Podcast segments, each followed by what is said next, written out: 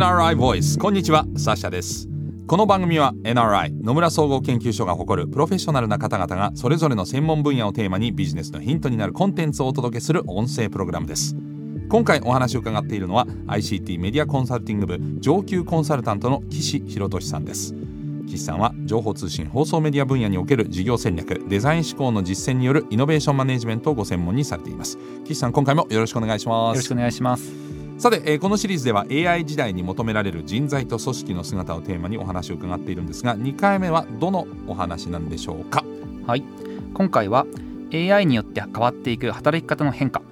課長や部長は AI に代替される？です。NRI Voice NRI Voice あら、えー、1回目は AI による仕事の変化だったんですが今回は課長部長が AI に代替される。えつまり中間管理職に大きな変化が起こりうるということですか？はい。前回ホワイトカラーの事務職の仕事が代替が大きいという話をしました、はい、その時に仕事の特徴として創造性ソーシャルインテリジェンス否定形というのがありましたけども部長や課長といった中間管理職の仕事について実は多数の仕事は AI で代替できるんじゃないかということを考えています。はい、特に中間管理職の仕事といいますといろんな方々の調整をしたりいろんな人たちのパフォーマンスを評価したり、ええ、どういう進捗になっているかなんていう管理をしたりそうしたところの仕事になります。はい、いわばさまざまな企業の活動の業務フローにおける中間部分なので AI の特徴としてインプットデータが入ってくるところとアウトプット、それをサービスとかプロダクトにしていくところのところについてはあの人が絡んでいきますけどもその間の調整とか分析いわゆるデータをもとに判断して決定していくところ、うん、そういうプロセスについては AI が得意とするところです。そういうことを考えると中間管理職の仕事を考えてみると調整評価進捗管理なんていうのは実は AI の方が得意なんじゃないかというところが考えられると思います例えば部下のね面倒を見る中でいやあいつはなかなかこうね営業成績は上がらないんだけど頑張ってんだよみたいなそうなんか人情的な情的な判断ってのあるじゃないですか、はい、いつか結果が出るはずだとこんだけ頑張ってんだからみたいな。そういうのがあんまり求められない世の中になってくるんですかね。そこはですね本当はそういう仕事こそ中間管理職はやらなければいけないはずなんです。ええですけども実際にはいろんな事務的な書類のやり取りだったり会議に出席してイエス・ノーを伝えることだったり、いろんな人たちの物事の調整をすることが仕事のほとんどになっていることが散見されまして、はい、本当にマネージャーとしてやるべき人をモチベートしたり、うん、人を信頼して育てていったりそういうところになかなか時間が割けていないという実態があります。なるほど。実際にそれがあんまりできてないからこそ、まあ、AI に取って代わられる可能性が高くなってくる。と、はい、あと中間管理職というと例えば上と下の板挟みとかあとねあのなんか仕事が全然機械化されたのに減らないなみたいな方も多いと思うんですけどこういうのは AI の登場によって変わるんでしょうか？はい。中間管理職っていうのは非常に難しい仕事であると思います、はい、その要因としては現場で働いていてパフォーマンスを上げた人が出世コースとして管理職になっていくことが要因にあります、はい、これはすなわち現場の仕事で得意だったことをやっている人がマネジメントの仕事まで追加でやらなければいけなくなっていると。なるほど。なちこれは専門的な言葉で今メンバーシップ型雇用というんですけども、ええ、人に仕事を当てはめているので人が出世していくにつれてどんどんどんどんやる仕事が増えていってフロントの仕事現場の仕事もマネジメントも両方やらなければいけない、はい、それはいわゆる中間管理職の悲劇として構造的にあると思います。うん、はい、しかもその例えば現場の仕事が得意だった人がマネージメントが得意とは限らないですよね。はいそこが大問題でして、ええ、多くの場合現場の仕事が得意な人は人のマネジメントが得意ではありません。よくあの名選手名監督にあらずみたいなやつですか？はいおっしゃる通りです。はい欧米ですとこれがメンバーシップ型雇用でなくジョブ型雇用というところになってくるので、はい、ある特定のジョブに得意な人に仕事をアサインしますと、うん、すなわちマネジメントが得意な人にはマネジメントの仕事をさせる、はい、フロント業務が得意な人はフロント業務の仕事をさせる。なので営業のスペシャリストは営業してもらえばいいですし人を育てることのスペシャリストは人を育てることをすればいい、はい、なのでマネージャーいわゆる中間管理職というのは本来人を育て管理マネジメントすることなのでそれが得意な人が管理職になるべきなんです。じゃあそもそも中間管理職っていう、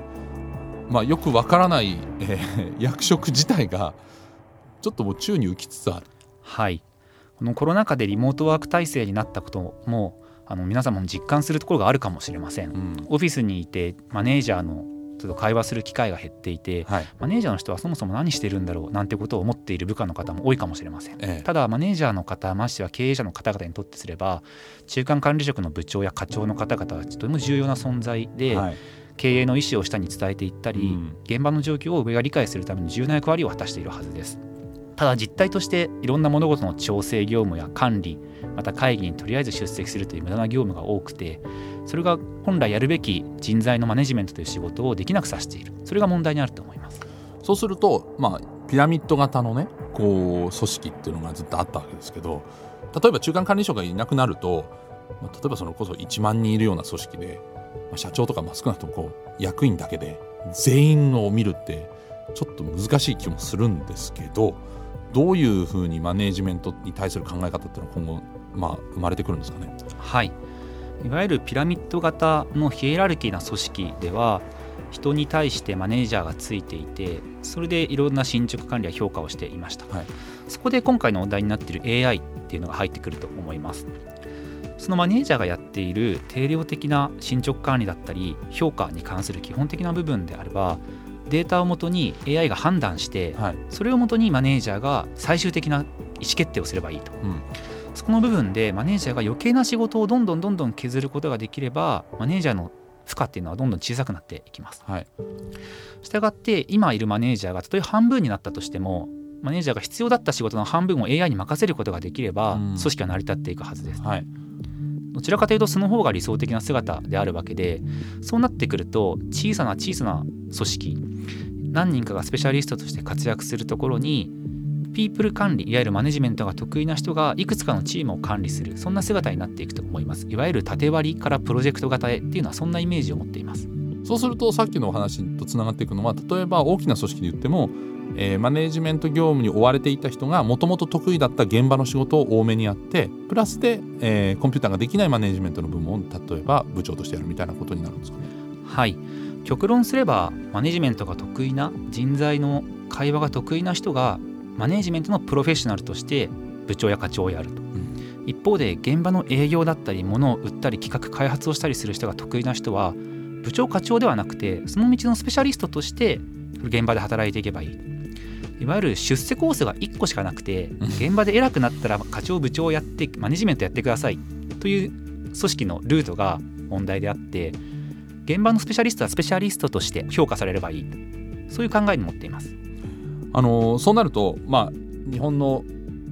会社って多くが年功序列式でずっと来たわけですけれども、まあ、ここ最近はそれも少しずつこう崩れてきているような印象はありますがこの AI によってさらにそういったところはまあ進んでいくというふうに考えていいんですか？はい。今もいわゆるジョブ型雇用として新卒採用で例えば年収1000万を出してデジタル人材を採用するなんて動きは多く出ています。はい。ここはデジタル化社会によってそういうスキルが必要だという文脈もありますけれどもそうした人が入ってくると組織はそういう人をうまくマネジメントするようにしていかなければいけません、はい、そうすると特にプログラミングもわからないのに新卒で1000万でデジタル人材として入った人をどうマネジメントできるのかというと非常に難しいです、はい、そうですね、はい、そこはもし一つのやり方は自分自身もデジタル人材としてスペシャリストで背中を見せられる、うん、ついてこいと言える人であるか、はい、もしくはそもそも専門的なスキルで戦わずに人をエンゲージメントして育てるというスキルに秀でているマネージャーである、うん、どちらかしかないと思います、はい、そういう意味では後者人を育てる専門家がそうしたスペシャルな人材をマネジメントできるようになっていけば組織というのは回っていくはずです。そういう意味で年功序列というよりもマネジメントも現場のフロント業務もスペシャリストでないと出世していかない、うん、そういう組織であるべきだと考えています。なんかあのまさにアメリカンスポーツの世界でこうメジャーリーグとかも選手がいて監督はまあ元選手だったりしますけどジェネラルマネージャーが GM がいて GM の人ってもともとマネジメント専門とか経営者とかそれこそ岸さんみたいにあのコンサルタント出身みたいな人が全体のマネジメントしてますよね。こういう考え方に近いのかしら。はい。まさに適材適所でそれぞれの仕事が明確である。いわゆるジョブがそれぞれ明確であるってことが大事です、そうすると新入社員で入っていって自分のキャリアをどう築いていくかっていうのを大きく転換していきそうですね。はい。いわゆる大企業に入ってそのまま偉くなっていこう65歳まで働いていこうそういう考えよりはいかに自分のスキルを磨いて戦っていくか。言うならばそれが AI やロボットにも負けないスキルでないといけませんしそれはデジタルなプログラミングの力かもしれませんし人をマネジメントする力かもしれない。そこはさまざまな生き方があると思いますそうするとあの1回目で話していたあの AI に置き換えることができない3つの要素これが改めて重要になってくるっていうことですか？はいまさにそうです。これから自分がいかに創造的いかにソーシャルインテリジェンスを持ちいかに非定型な仕事ができるかそんなスキルを身につけていくことが重要になってくると思います。はい。AI によって起こる働き方の変化で管理職業務はどうなっていくのか伺ってまいりましたけれどもさあ、えー、次回はですね AI 時代の個人と組織の変化この時代に求められる人材とは？というところでお話を伺っていきたいと思います。また次回岸さんよろしくお願いします。はい次回もよろしくお願いします。NRI Voice. NRI Voice.